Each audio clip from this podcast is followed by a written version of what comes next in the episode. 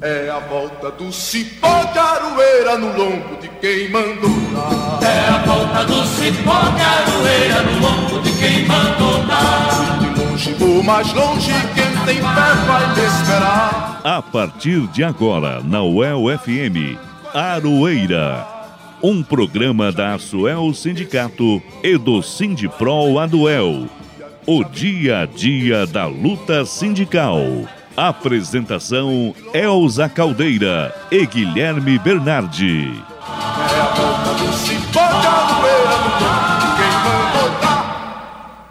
No ar, mais uma edição do programa Aroeira. Nego drama, entre o sucesso e a lama. Dinheiro, problemas, invejas, luxo, fama, nego drama, cabelo crespo e a pele escura, a ferida, a chaga, a procura da cura, nego drama. Tenta ver e não vê nada, a não ser uma estrela.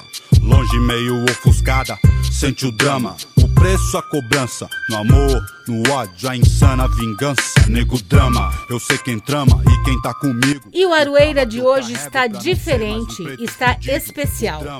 Um programa com pautas importantes e com um espaço de responsa para falar sobre a Semana da Consciência Negra, para homenagear a população negra.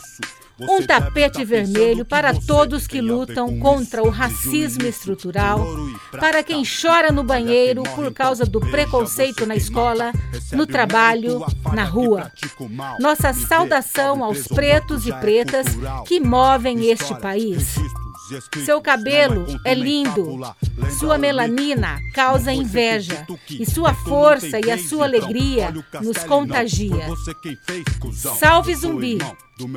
Salve Dandara, Teresa de Benguela, Carolina de Jesus. Salve Elza Soares.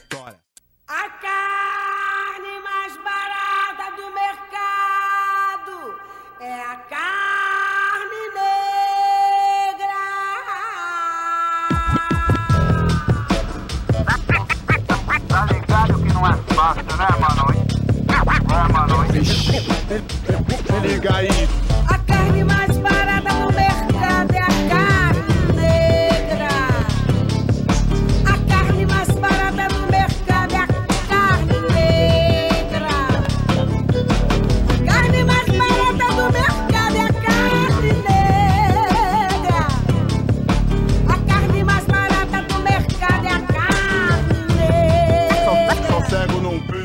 Boa tarde, amigos. Eu sou a Elza Caldeira e é muito bom estar aqui com você neste sabadão, dia 25 de novembro de 2023. Quero saudar primeiramente o nosso técnico de som, João Bolflops, e também ao Ricardo Lima e o meu parceiraço aqui de produção e apresentação do Aroeira, o Guilherme Bernardi. Programa especial hoje, né, Gui? Gostou? Ah, Elza, programa especial. Vamos ter uma entrevista aí que promete muito com a Tamara Vieira e com o Odovias, já dando um spoilerzinho dessa edição 226 do Aroeira. E o Aroeira, você já sabe, é o informativo radiofônico da Asuel Sindicato e também do Sindipro Aduel. Participa com a gente aqui, envia pautas, sugestões para o Aroeira. Manda mensagem para a gente no WhatsApp 991851976. Repetindo, 991851976.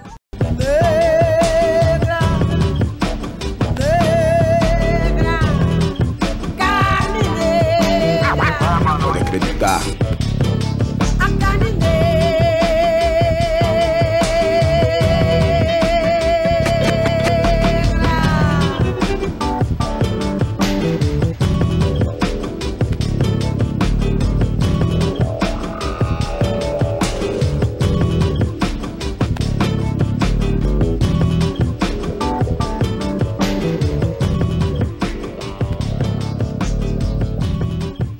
vamos aos destaques desta edição.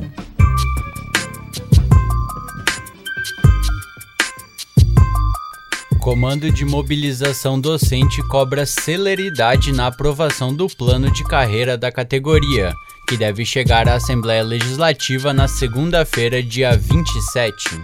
Estudantes promovem ato contra as escolas cívico-militares Em entrevista exclusiva ao Aroeira, aluna de um colégio militarizado aqui em Londrina conta que estudantes e professores estão doentes por causa da pressão dos militares.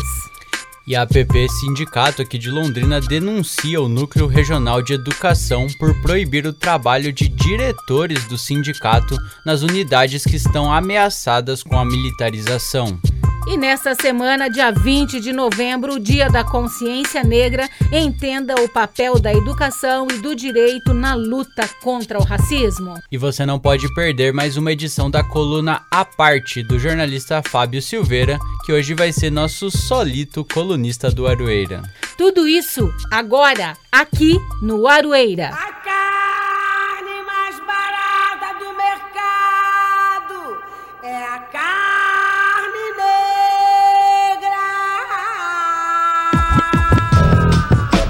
Você está ouvindo o programa Aroeira, o dia a dia da luta sindical. Programa Aroeira, informativo radiofônico da Asuel e do Sindipro Aduel. Apresentação e produção Elza Caldeira e Guilherme Bernardi. E vamos às notícias. De semana em semana, o tempo vai passando e na próxima sexta-feira já é dezembro. E de semana em semana, já há sete meses acompanhamos a campanha salarial de 2023 de professoras e professores universitários do Paraná. Agora a expectativa é que finalmente o plano de carreira docente seja enviado para a ALEP, a Assembleia Legislativa do Estado, e aprovado. As últimas informações apontam para próxima segunda-feira, dia 27, como a data em que finalmente o projeto de lei chegará ao Legislativo. Nesta semana, mais uma vez, confesso que já perdi a conta de quantas vezes o Comando de Mobilização Docente esteve em Curitiba para conversar com deputados, entregar uma carta da categoria e cobrar celeridade na aprovação do projeto, como explica para a gente o presidente do Sindipro Aduel, César Bessa. É, é um processo que se arrasta já por mais de sete meses, né? E o projeto de lei ele ainda não chegou na LEP. O que nós temos conhecimento é que ele está, se encontrava na Casa Civil perante a Comissão de Política Salarial. Né? É, e aí nós nos dirigimos para a Assembleia Legislativa, é, estabelecendo um diálogo né, é, em relação a pontos que foram destacados pelas assembleias dos docentes. Entregamos um material escrito nesse sentido para os deputados e tivemos, de certa forma, né, a felicidade de conseguir é, encaminhar esse documento em mãos, inclusive com, de, forma, forma dialogada com os, os, respectivos presidentes das três comissões que deve, é, que deve correr é, o projeto de lei. Né, o presidente da Comissão de Justiça, o CCJ, que a gente chama, o, o, que é o deputado Tiago Amaral, nós tivemos uma conversa com ele, tivemos uma conversa também com o presidente da Comissão de Ciência e Tecnologia do Ensino Superior, que é o deputado Fábio de Oliveira, Fábio Oliveira, e tivemos também, entregamos em mãos e conversamos também a respeito com o presidente da Comissão de Finanças e Tributação, cuja responsabilidade fica a cargo do deputado Márcio Pacheco. É, a conversa foi sempre no sentido de que fosse, quando chegasse o projeto de lei junto à Assembleia Legislativa, que ele corresse de forma célere, né? e nesse sentido a gente conta com o apoio, com a contribuição especial do deputado Hussein Bacri, que é o líder do governo, que tem o poder de fazer com que né, é, realmente a, o projeto de lei corra em regime de urgência. Né? A garantia deste procedimento é o que mais chama atenção, que seria uma forma de tentar garantir a, a viabilidade, inclusive para a folha de pagamento do mês de dezembro. Né? Diga de passagem, contando já com 12 avos né, do 13 terceiro a mais, né, em face da, a, da majoração do adicional de titulação né, para os docentes. Após a agenda em Curitiba, o comando recebeu a notícia de que no dia seguinte, quinta-feira, dia 23, houve uma reunião entre a Casa Civil e a Secretaria de Ciência, Tecnologia e Ensino Superior, a SETE. Nesta reunião foram finalizados os últimos detalhes e o projeto está previsto para ser encaminhado para a LEP na segunda-feira, dia 27. Sete meses depois, será que agora vai? Esperamos que sim, que o projeto seja enviado na segunda e quem sabe no próximo Aroeira possamos trazer as informações do aprovado plano de carreira docente. Marinheiro, marinheiro, quero ver você no mar.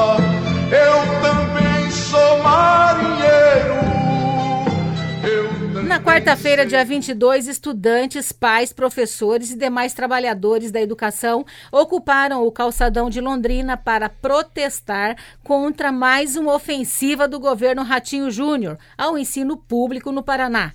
O ato foi organizado pela ULES, União Londrinense dos Estudantes Secundaristas, surgiu como resposta ao anúncio da Secretaria Estadual de Educação do Paraná, a CED, emitido na última semana, de que 127 escolas estaduais poderão ser militarizadas no estado a partir de 2024. Na semana passada, a Secretaria de Educação lançou esse edital referente à consulta pública visando a adesão de escolas estaduais de ensino regular ao modelo cívico-militar.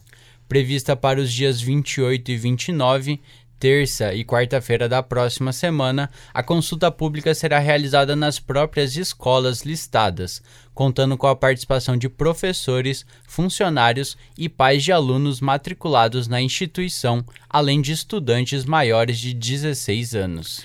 O Paraná é o estado que possui mais colégios cívico-militares no Brasil, com 206 unidades. Se a transformação de todos os colégios for aprovada mediante a consulta pública, o número pode chegar a 333 escolas cívico-militares no território paranaense. As duas cidades com mais colégios alvo dessa iniciativa são Curitiba, com 27 unidades, e Londrina, com 13 colégios. A Elsa participou do evento e conversou com várias lideranças e estudantes que estavam lá, entre elas a Ravila Delei, presidenta da ULES. Segundo ela, muitos estudantes estão unidos para conscientizar a comunidade escolar para votar não à militarização. E hoje, né, a ULIS está organizando aqui no Calçadão um protesto contra a militarização das escolas públicas, né? É, como que foi feita essa organização? Quais são as expectativas de vocês? O que, que você tem para nos dizer sobre tudo isso que está acontecendo? Porque a ULIS ficou tanto tempo parada, né, aqui em Londrina, e agora é muito bacana ver vocês retomando, mas queria saber um pouco como está sendo esse processo. Então, a, quando a lista saiu, a União Paranaense dos Estudantes Secundaristas, a UPES, puxou é, reuniões plenárias para a gente discutir o que seria feito. E saiu que seria um ato unificado de rua, ou um ato, eles queriam um ato, mesmo que fosse dentro de escola, não precisaria necessariamente ser na rua. Aí a gente reuniu a Ulis e a Ulis teve a grande ideia de fazer um ato na rua para ter mais, para a gente conseguir mais pessoas. Porque a gente pensa assim, fazer um ato nas escolas é bom que a gente consegue conscientizar os estudantes. Porque a gente sabe que se você for maior de 16 anos ou tiver 16 anos, você pode votar contra a militarização, que é o que a gente está tentando repassar. Só que a questão do ato na rua, ele é muito importante porque com a questão da panfletagem a gente consegue abranger para mais pessoas, para mais pais de famílias uhum. a votarem contra.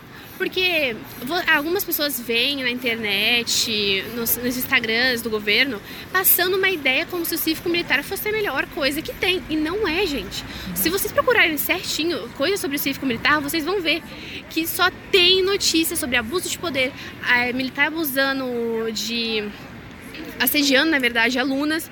Isso, gente, o que que tá virando as escolas do Paraná? E dizem, né, por aí que o Paraná tem a melhor educação do país, né? Pelo amor de Deus.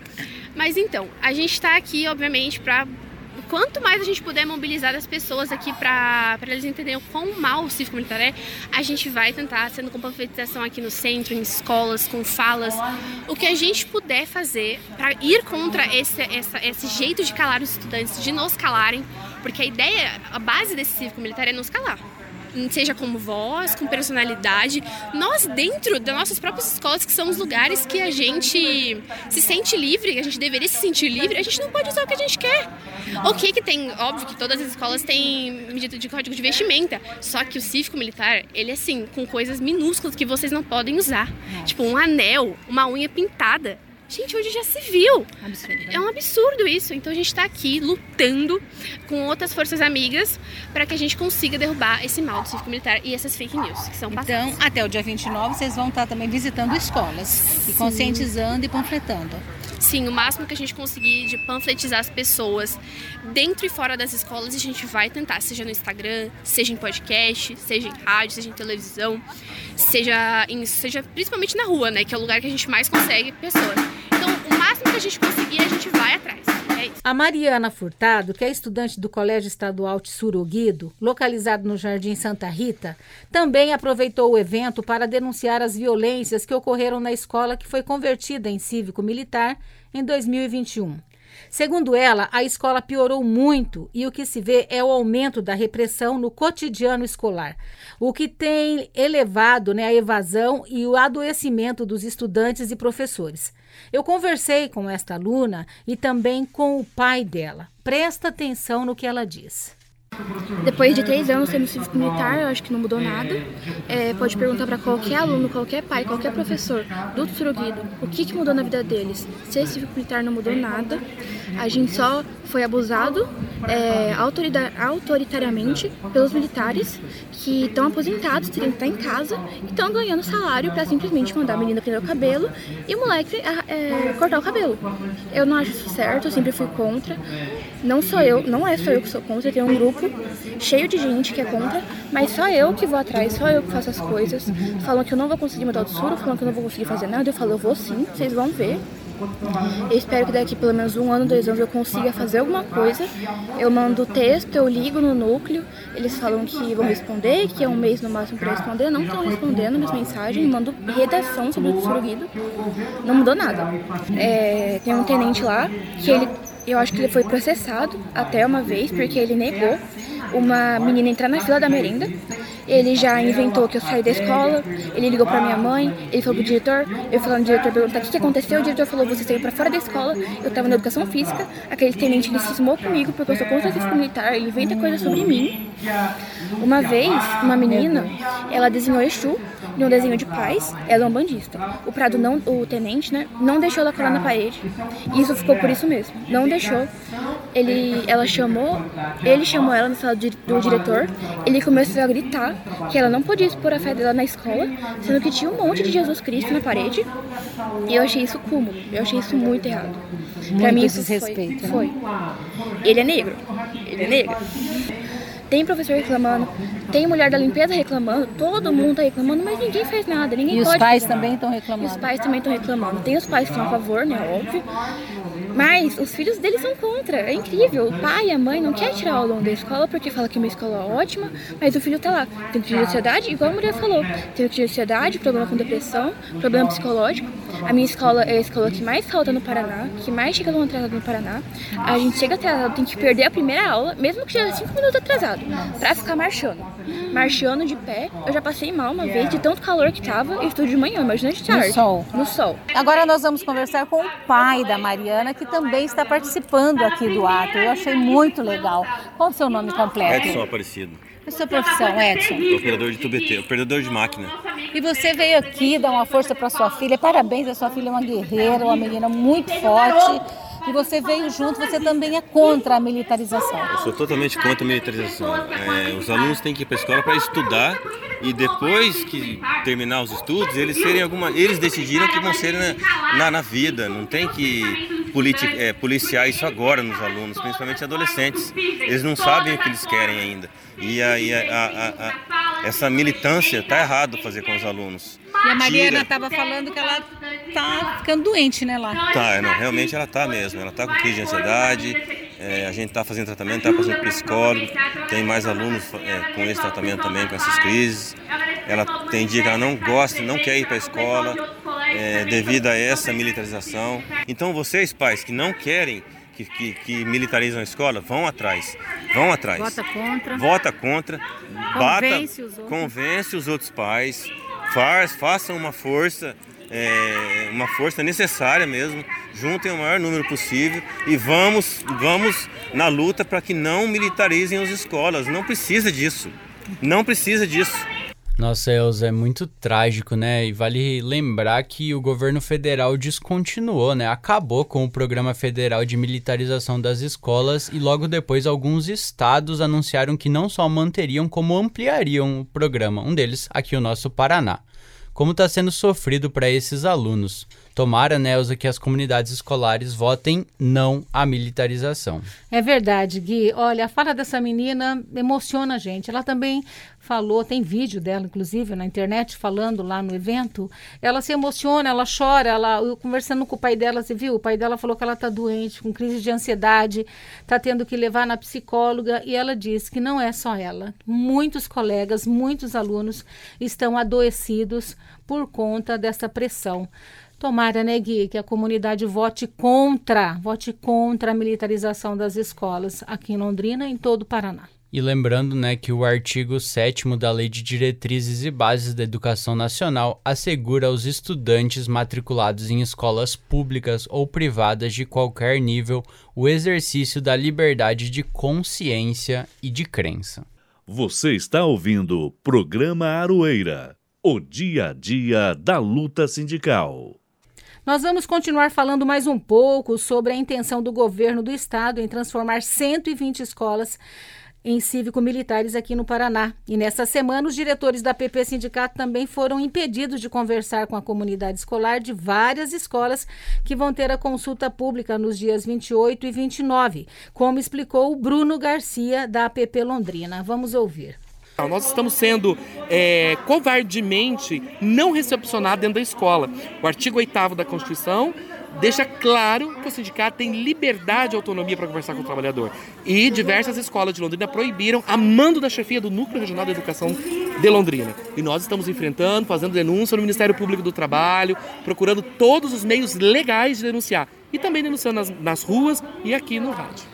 Independente disso, a luta vai continuar de conscientizar a população, os pais, os alunos, professores, para votar contra, né? Exatamente.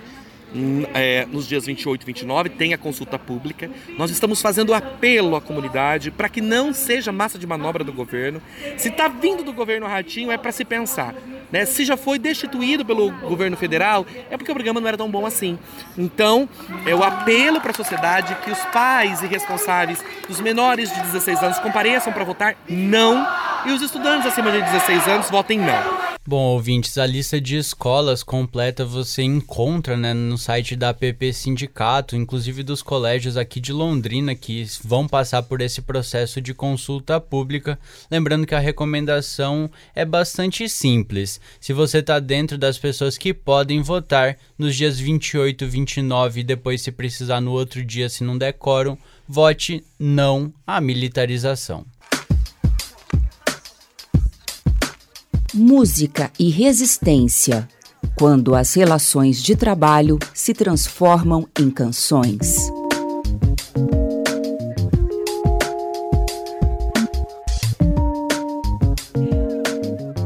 Como nós já dissemos na abertura do programa, hoje nós estamos homenageando a população negra que tanto fez e faz por este país. E para abrir este debate, apresentaremos agora uma música que bate de frente com esse sistema brutal que humilha e explora estas comunidades. Agora, prepara, viu? Porque nós vamos ouvir o Caio Prado cantando a música Não Sou Teu Negro. Não nasci pra te servir, nem te ouvir. Eu só canto de zumbi, resistir. A desumanização, desde a colonização, é que faz tua condição no meu chão. Hoje sei do meu valor, negro amor. Me levanto junto à voz dos irmãos. Pra fazer reparação, deve haver na nossa mão a riqueza fruto da nossa dor. A conduta dos meus filhos será fogo nos racistas. Não tem nota de repúdio, nem lamento a nossa morte. É o povo preto que se move no grito de libertação.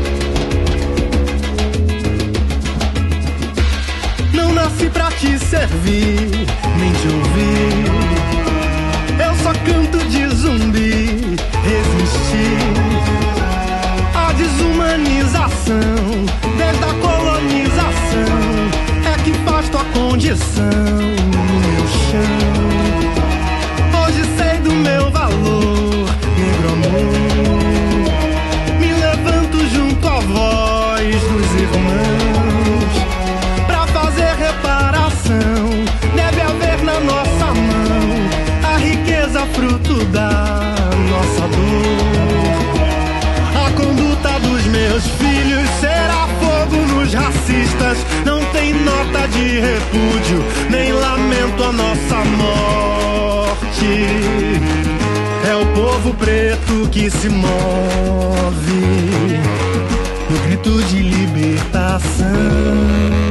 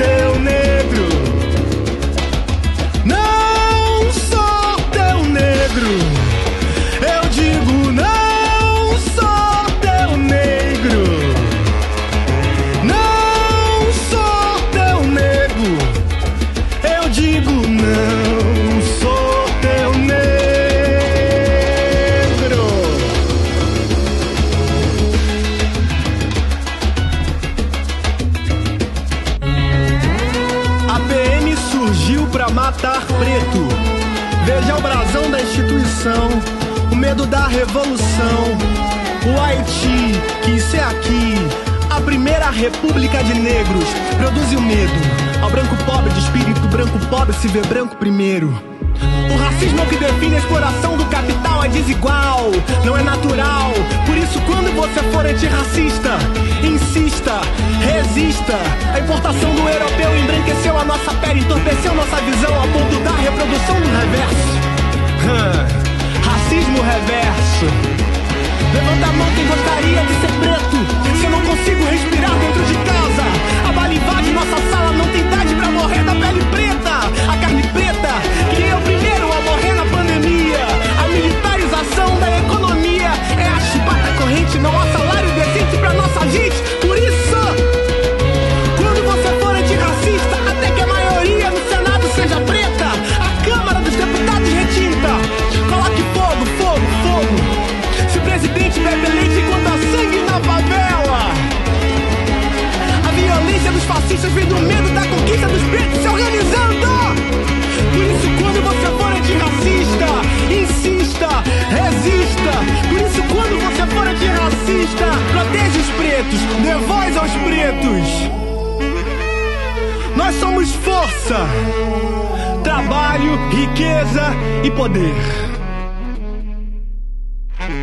Sou teu nego, porra. Acabamos de ouvir Caio Prado com a música Não Sou Teu Negro. Você está ouvindo o programa Aroeira, o dia a dia da luta sindical. Essa segunda-feira, 20 de novembro, foi o Dia da Consciência Negra. A data faz referência ao dia da morte de Zumbi dos Palmares em 1695. Por causa dela, o mês de novembro teve programação recheada de debates e atividades que tratam da temática e da necessidade de, como diz Angela Davis, ser antirracista em uma sociedade racista como a nossa. E nessa edição do Aroeira estamos recebendo dois convidados muito especiais. A Tamara Vieira é professora de Sociologia e História na Educação Básica, com foco principalmente na temática da história e da cultura afro-brasileira.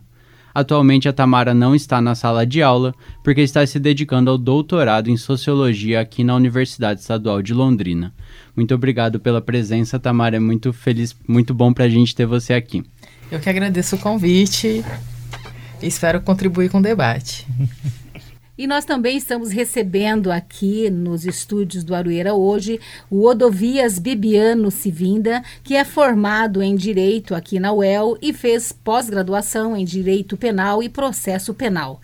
Ele é o único advogado angolano ativo no Paraná e é membro das comissões de Relações Internacionais, Igualdade Racial, Igualdade Racial e da Advocacia Criminal da OAB, a Ordem dos Advogados do Brasil de Londrina. É palestrante, consultor e autor da obra Hermenêutica Jurídica em Tempos Odiernos. Muito obrigado pelo convite, é um prazer enorme estar aqui e ajudar a contribuir para alguma coisa para esse importante debate desse tema. Ô Davias, você veio para o Brasil no ano de 2015, né? Isso de Angola. Mesmo. Como foi sua chegada e adaptação ao país e o que você diria sobre a questão racial e a sua percepção do racismo na sociedade brasileira? Vamos lá, eu cheguei em 2015, é bem interessante a, esse trajeto e a percepção que eu tenho, porque tem um diferencial que não é só para mim, mas é para toda pessoa que está na, na, minha situação. Qual que é? A de uma pessoa imigrante que vem do continente africano, imigrante negro. Cheguei em 2015, eu fiz um convênio e eu vim direto para cá, para a Universidade Estadual de Londrina. E de lá para cá, a minha percepção especificamente com relação a, a racismo, preconceito racial, ela é bem interessante porque nós africanos temos o conhecimento do racismo teoricamente, mas não na prática. A prática nós aprendemos aqui no sentido de você experimentar, você vivenciar isso, você começar a ter atitudes direcionadas nesse sentido, você ser, eh, ser tratado diferente por conta da sua pele. Isso é uma percepção que nós temos quando chegamos aqui. Se você perguntar para todo africano, para toda pessoa que veio de fora, negra, ela vai ter essa percepção, porque lá maior parte da população é negra, então não abre espaço para essa. E aí a gente se descobre isso aqui. Então é uma percepção assim, entre aspas, inter... e aí a reação é diferente de cada um, né, diante desse, desse e cenário. como que foi para você perceber isso tão de perto assim? Ah, foi o foi muito forte, foi um baque muito, porque assim, eu, o que eu o que eu comum de todo mundo, geralmente na primeira, no primeiro episódio, a gente não se dá conta ainda, porque você nunca vivenciou aquela situação, é algo novo. Você tenta enquadrar isso, o nosso cérebro faz isso, o ser humano, né? Você tenta enquadrar isso naquilo que já tem de padrão, só que o cérebro não encontra porque nunca passou por aquilo. E aí você, por exemplo, eu sentar no ônibus vindo para a universidade, ter um banco disponível do meu lado e a pessoa simplesmente passar por fundo e preferir ficar em pé quando tem um banco disponível do meu lado, e aí eu sem entender porque aí eu tirar meu celular do bolso, um iPhone, a pessoa me olhar com aquela cara de tipo eu assaltei alguém, todo mundo se apalpando para ver se o celular tá aí mesmo. Então assim, dá aquele baque e eu ainda fico na é, no alarme assim tentando entender o que que tá acontecendo. Hoje é diferente, hoje até pelo processo, a gente tem muito mais maturidade para entender, pra, mas no começo lá era muito era muito diferente, assim, era muito é, interrogatório para a gente tentar se localizar do que está acontecendo. Ok, vamos falar um pouquinho com a Tamara aqui. Tamara, é, muito se tem falado sobre o racismo ser estrutural. Uma noção que se popularizou com um livro escrito pelo atual ministro dos Direitos Humanos e da Cidadania, o Silvio Almeida, né? É, o que significa dizer que o racismo é estrutural? Significa é difícil, mas é, basicamente é, ele está entranhado de tal forma que é, a gente não consegue é, defini-lo e localizá-lo em um único espaço, em uma única ação. Porque ele faz parte das nossas relações sociais, ele vai orientar o meu comportamento, o meu agir frente ao outro, como eu é, vou interagir ou não com determinadas pessoas, né? É, o Odavias, ele pontuou essa questão, uhum. tipo, da dificuldade de nomear é, e entender é, esse tipo de violência, mas não é só porque ele está fora. Mas é nós aqui também, Exatamente. né? Porque no meu uhum. ambiente familiar uhum. eu sempre fui a negra. Eu fui entender que ser negro é ruim é, não é positivo, é feio em outros espaços, em espaços, outras relações. Então havia o incômodo, eu só não, eu só não tinha os elementos para nomear aquela violência, né? Então hoje a gente fala de interseccionalidade, a gente fala de educação, né? O Davias é da área de direito. Então ele está permeando as nossas vivências, as nossas piadas, o nosso estar no mundo. E a gente tem que desnaturalizar essa violência para ter condições de identificar, né? Porque até a vítima, ela, em alguns momentos, ela não consegue identificar. Tipo, tá acontecendo alguma coisa estranha, mas ela não consegue identificar porque é, é a minha cor, é o meu cabelo, são coisas que eu não consigo mudar. É o que eu sou, né? E, e esse meu ser, como que eu mudo isso? Por que, que, um de- por que, que a minha biologia, por que, que a minha biologia vai determinar o meu estar no mundo, eu ter ou não um iPhone? Isso é Né? muito, é muito importante o que ela apontou, assim, no sentido de não só a vítima, mas até às vezes o ator, ou o agente, ou a pessoa que tava. Essa estruturalidade ela é tão profunda que às vezes até a pessoa que está cometendo, que é aquilo que eu falo do.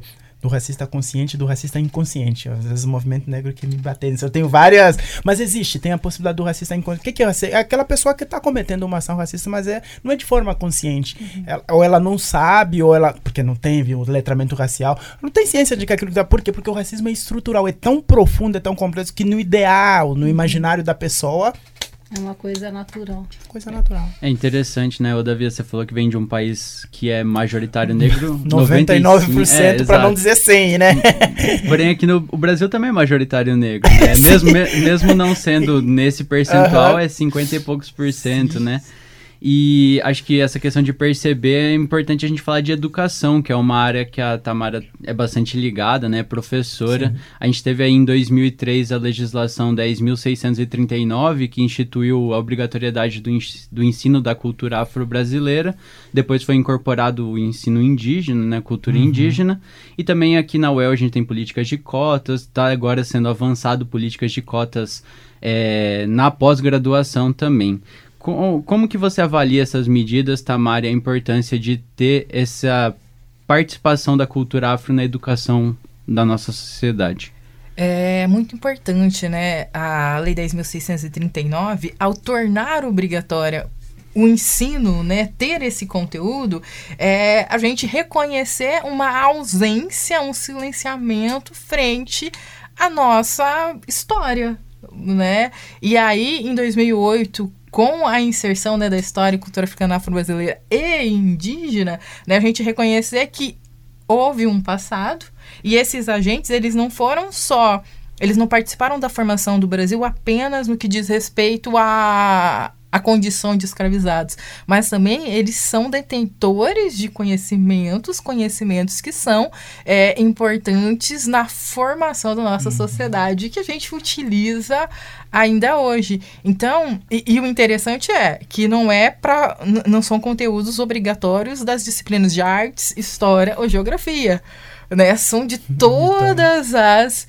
disciplinas, né? Então eu é, na condição de professora né, a gente acaba sendo chato, né, porque a gente teve essa formação, essa preocupação, é, não só por ser negra, mas também por perceber um vazio frente a, a esse conteúdo, a, esse, a esses conhecimentos que são importantes, né? E aí, na contramão, né, do outro lado, nós temos o sistema de cotas, né? É, é o quê? É o reconhecimento que nós somos produtores de informação, né, de conhecimento, e esse conhecimento ele tem que ser transmitido, e por outro lado, é o movimento de que negros também têm que ocupar o espaço da universidade e que, é, não que nós só vamos falar sobre história africana e afro-brasileira, né, mas é, entender que há outras perspectivas, né? É interessante é, um estudante negro ver um advogado negro, referência, ver u-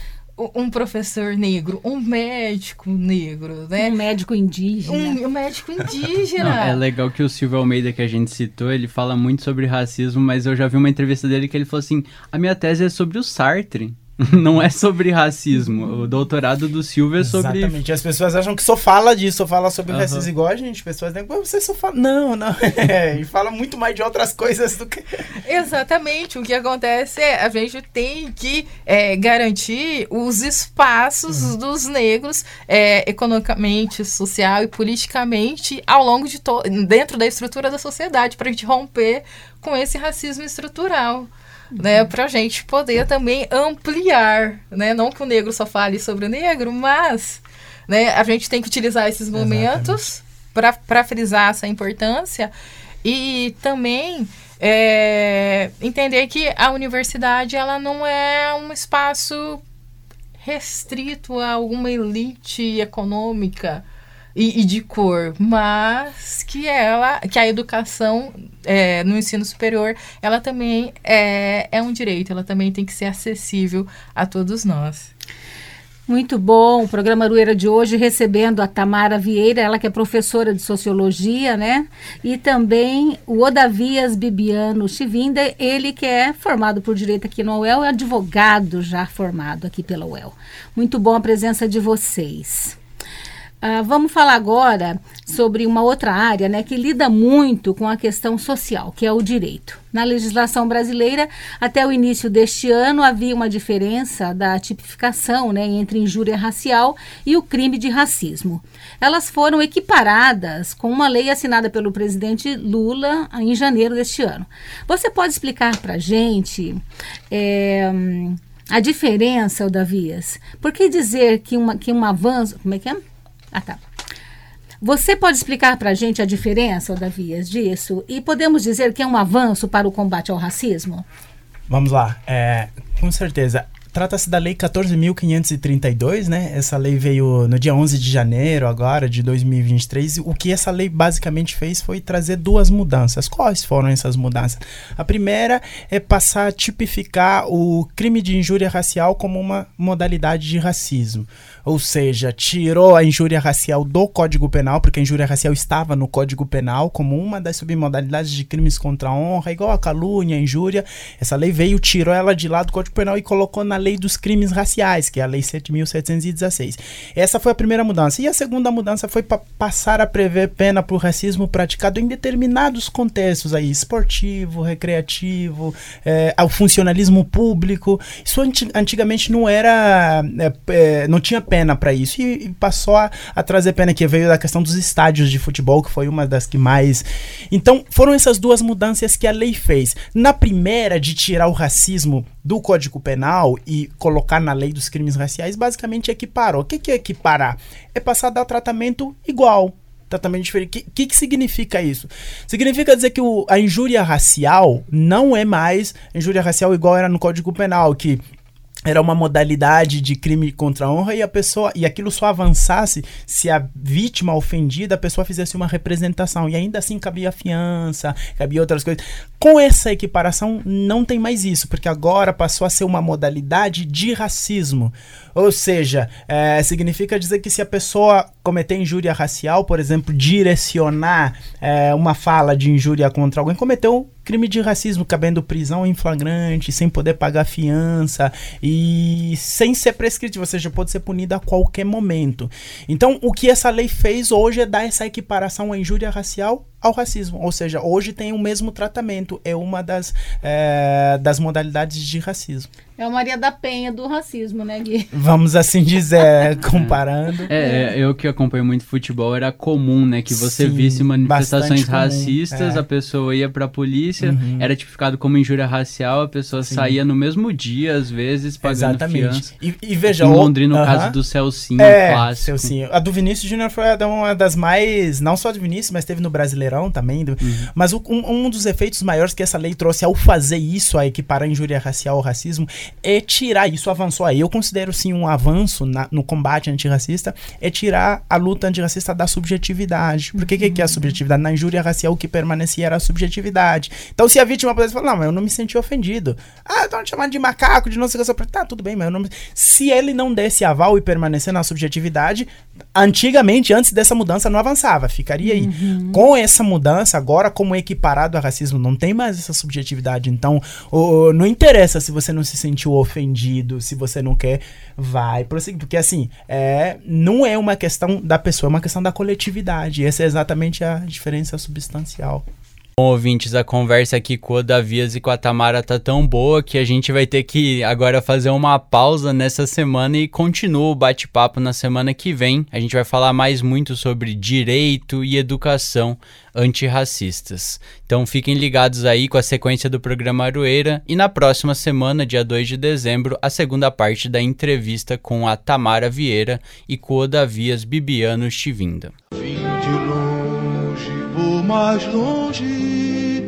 Quem tem fé vai me esperar. Escreve. E vamos às notas, né, Gui? Em assembleia realizada no dia 28 de setembro, com apoio da Federação dos Metalúrgicos do Paraná, a FETIM, o Sindicato dos Metalúrgicos de Londrina e região definiu que a principal reivindicação da campanha salarial 2023-2024 é a reposição integral de 100% da inflação, somada a um aumento real referente ao crescimento do produto interno bruto, o PIB, dos últimos dois anos. O objetivo é equiparar o índice de reajuste salarial ao do salário mínimo nacional, que é usado pelo governo federal. As propostas deliberadas também incluem a concessão de um vale mercado no valor de 300 reais, a volta da rescisão de contrato de trabalho no sindicato, uma contribuição negocial de 81 reais, com direito de oposição após o desconto, e a manutenção de todos os direitos já estabelecidos nas convenções coletivas de trabalho, as CCTs. E este vai ser mais um final de ano trágico para os nossos colegas jornalistas da Folha de Londrina. Desde 2019, trabalhadores da Folha convivem com os atrasos salariais. Naquele ano, foi demitida 25% da redação para o segundo dono equilibrar as contas da empresa. A situação, entretanto, não melhorou. Em 2022, o 13º não foi pago, e isso logo após a homologação de um acordo entre o Sindicato dos Jornalistas do Norte do Paraná e a Folha e também o Ministério Público do Trabalho, dizendo que a empresa não poderia mais atrasar os pagamentos ou teria que pagar o dobro. E agora, Elza, no dia 13 de novembro, data na qual foi comemorada, né? Comemorado por quem, para quem, né? E de que modo os 75 anos da Folha de Londrina. Naquele dia, o dono do jornal, o Nicolás Megia, foi até a redação e disse que também não pagará o 13º deste ano de 2023 ele pediu paciência até março do ano que vem. Paciência para uma redação que viu 25% de seus colegas serem demitidos, que convive com constantes atrasos salariais e que também não tem o FGTS depositado desde janeiro de 2022 nossa solidariedade aos colegas jornalistas da Folha de Londrina. É isso, Gui. E a semana que vem o Arueira traz aqui os companheiros é, do Sindicato dos Jornalistas, né, para estar explicando melhor como que vai ficar essa situação terrível, né? Você imagina você trabalhar o ano todo e você não ter direito a receber o seu décimo terceiro. Lembrando, Nelza, que existe um mito de que o 13 terceiro é um salário extra, mas ele existe para compensar as semanas do ano, né? Você recebe um salário a cada quatro semanas do ano, como o ano tem 52 semanas, o 13 terceiro vem para incorporar essas quatro semanas e não é um benefício, um agrado dado pelo patrão, mas um direito que você conquistou com o seu trabalho. Você está ouvindo o programa Aroeira o dia a dia da luta sindical. E chegou a hora de ouvir o nosso colunista solito de hoje, o jornalista Fábio Silveira, com a coluna A Parte. Coluna A Parte, com o jornalista Fábio Silveira.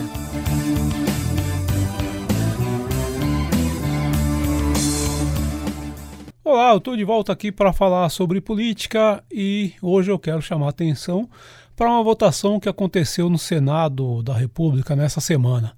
Os senadores aprovaram uma proposta de emenda à Constituição limitando a ação do Supremo Tribunal Federal no caso das chamadas decisões monocráticas. Decisões monocráticas são aquelas que são tomadas por um único ministro no, é, em separado, ou no caso dos tribunais de justiça, por um único desembargador.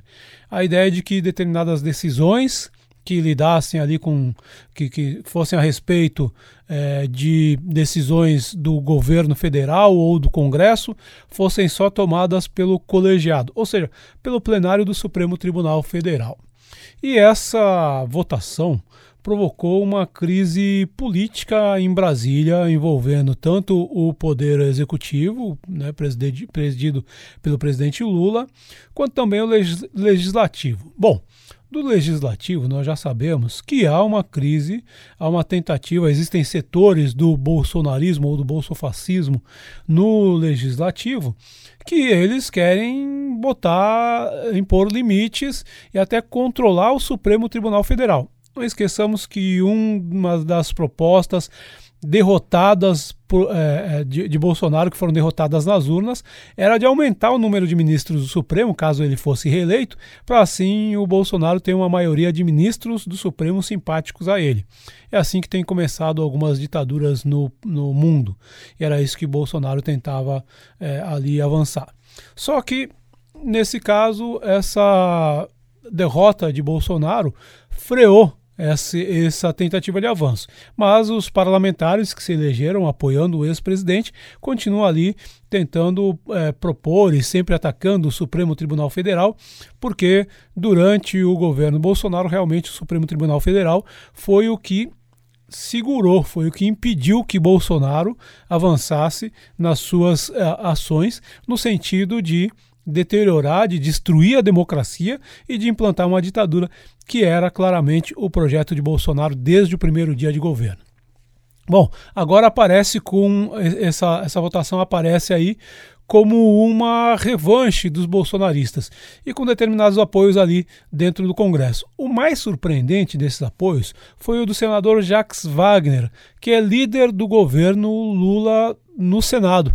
E Jacques Wagner, apesar do partido dele, o PT, ter é, determinado, ter orientado o voto em contrário, Jacques Wagner votou a favor dessa medida. E isso aumentou um pouco o mal-estar.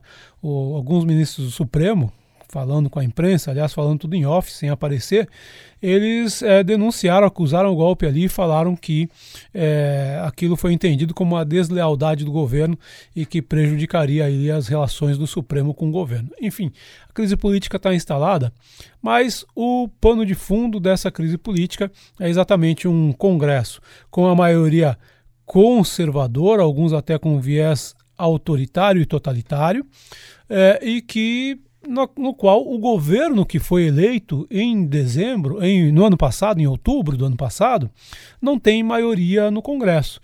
E aí é, tem alguns setores ali mais próximos ali do fascista Bolsonaro, e tem outros setores que são aqueles chamados fisiológicos, parlamentares que aceitam votar com o governo de plantão, contanto que recebam ali alguma coisa em troca, cargos, emendas, enfim. É um modelo que tem se aprofundado no Brasil, essa é a questão de fundo. Quero finalizar aqui só dizendo o seguinte: o Supremo Tribunal Federal, ou melhor, o Poder Judiciário, ele precisa também, dentro de um sistema de uma democracia liberal como a brasileira, ele precisa ali funcionar dentro de uma lógica de freios e contrapesos, poderes que contrabalançam outros poderes. É, embora o Supremo Tribunal Federal tenha tido um papel fundamental no é, é, para segurar os arroubos autoritários de Bolsonaro, inclusive para ajudar a evitar o golpe tentado em 8 de janeiro desse ano. Apesar disso, nós sabemos que também o Supremo Tribunal, o Judiciário, não pode ter poderes ilimitados. Agora, toda essa situação está posta. Precisamos controlar, precisamos ter um Supremo que dialogue com outros poderes, que haja um equilíbrio entre os poderes, mas também não podemos, né, em nome dessa necessidade de equilíbrio, dar vazão para é, arroubos autoritários, totalitários e até fascistas que também são percebidos dentro do Congresso Nacional e dentro da política brasileira nesse momento. Enfim, uma situação complexa e que vamos ver como é que ela vai se desenrolar aí nos próximos dias, onde vai dar essa crise. Desejo a vocês uma boa semana, um bom fim de semana. Na semana que vem eu estou de volta aqui para falar sobre política. Queremos agradecer o Fábio Silveira por mais uma participação aqui no Aroeiro e mais uma coluna à parte. E com o Fábio Silveira, Elza, qual que é o recado? A gente encerra o programa de hoje, né, Gui? Mas eu quero lembrar o pessoal também que tem um bazar bacana acontecendo ali na rua Anita Garibaldi, que é o Bazar do Caminho Solidário com muitas roupas, decoração, bastante coisa para a população aí que tem interesse em garimpar, né? Bastante roupa de marcas, né, Gui? E o pessoal quiser passar lá, Rua Anitta Garibaldi, número 170. Toda a renda vai ser revertida para ajudar pessoas em estado de extrema vulnerabilidade social. Enquanto vocês estiverem indo, voltando ou fazendo as outras atividades, não desliguem não da Rádio UFM que tem muita coisa boa pela frente. Um abraço, Gui, muito obrigado por sua participação e nossos agradecimentos também mais do que especiais para o nosso querido João Bolf Lopes e o Ricardo Lima, que são os nossos técnicos de som do Aroeira deste sábado. Também queremos agradecer ao Gerson Gugel, que é o diretor de programação da UEL FM, e ao nosso querido Edir Pedro, que é o diretor-geral da emissora. Nossa saudação especial para toda a equipe do Portal Verdade, Franciele Rodrigues e também nossos estagiários lá. Quero deixar aqui um abraço para você, querido e querido ouvinte. Muito obrigada pela sua audiência. Um abraço a todos, um ótimo final de semana e a semana que vem eu e o Gui estamos de volta para trazer mais uma aroeira para você. Até lá! É a volta do cipó de aroeira no lombo de quem mandou dar. É a volta do cipó de aroeira no lombo de quem mandou dar. De longe ou mais longe, quem tem fé vai me esperar. A UEL FM acaba de apresentar Aroeira, um programa da Asuel Sindicato e do Sindiprol Aduel. O dia a dia da luta sindical. É a ponta do cipó, caroeira no morro de quem mandou dar. Tá? É a ponta do cipó, caroeira.